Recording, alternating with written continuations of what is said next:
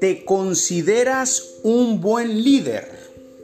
Todos son líderes.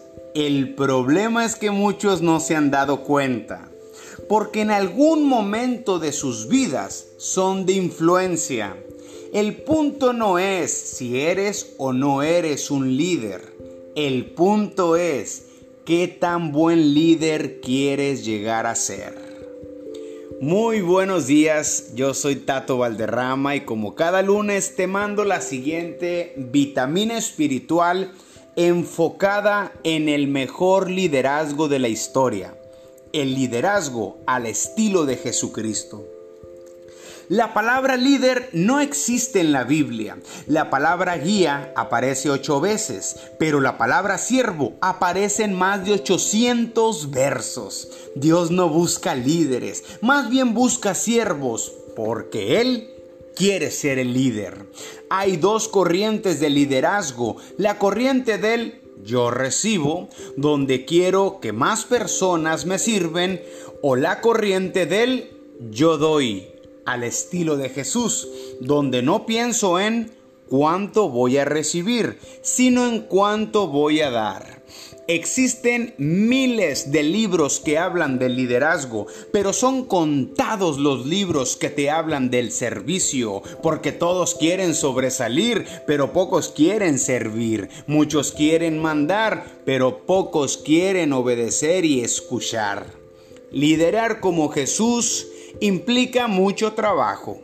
Implica morir para que otros vivan, menguar para que otros lleguen, sembrar para que otros crezcan, compartir para que otros ganen. Liderar como Jesús implica mucho más que dar instrucciones. Un buen líder es quien hace crecer a los demás y punto. A tus hijos no les interesa cuánto tienes, sino cuánto estás dispuesto a dedicarles. A tus alumnos no les interesa cuánto sabes, sino cuánto compromiso de enseñar tienes. A tus empleados no les importa cuánto has logrado, sino cuánto te interesas en sus necesidades.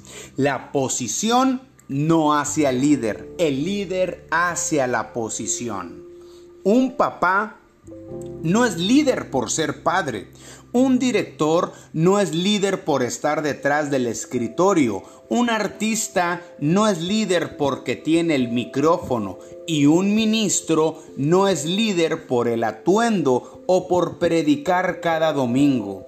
El líder es quien hace crecer a los demás. La pregunta del millón es, si más personas actuaran como tú, el mundo fuera mejor, la empresa fuera mejor, el gobierno fuera mejor, la iglesia fuera mejor. La gente que está a tu cargo, desde tu familia, tus colaboradores, se están superando. Están creciendo desde que están a tu cargo. Y por último, ¿te seguirías a ti mismo? ¿Estarías dispuesto a seguirte? ¿Por qué sí? ¿Por qué no estarías dispuesto a seguirte? Meditar en estas preguntas, compañeros, y contestarlas con honestidad nos brindará la oportunidad de mejorar nuestro liderazgo. ¿Estarías dispuesto a seguirte? ¿Por qué sí? ¿Y por qué no? ¿Para qué quieres ser el líder? ¿Para que te sirvan? O para servir.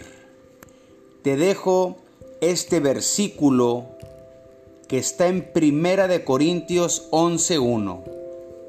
El apóstol Pablo dijo, "Imítenme a mí como yo imito a Jesucristo."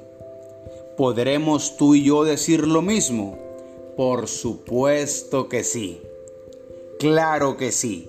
Con fe, con ánimo, con entusiasmo, podemos trabajar en nuestro liderazgo y hacer crecer a los que están cerca de nosotros.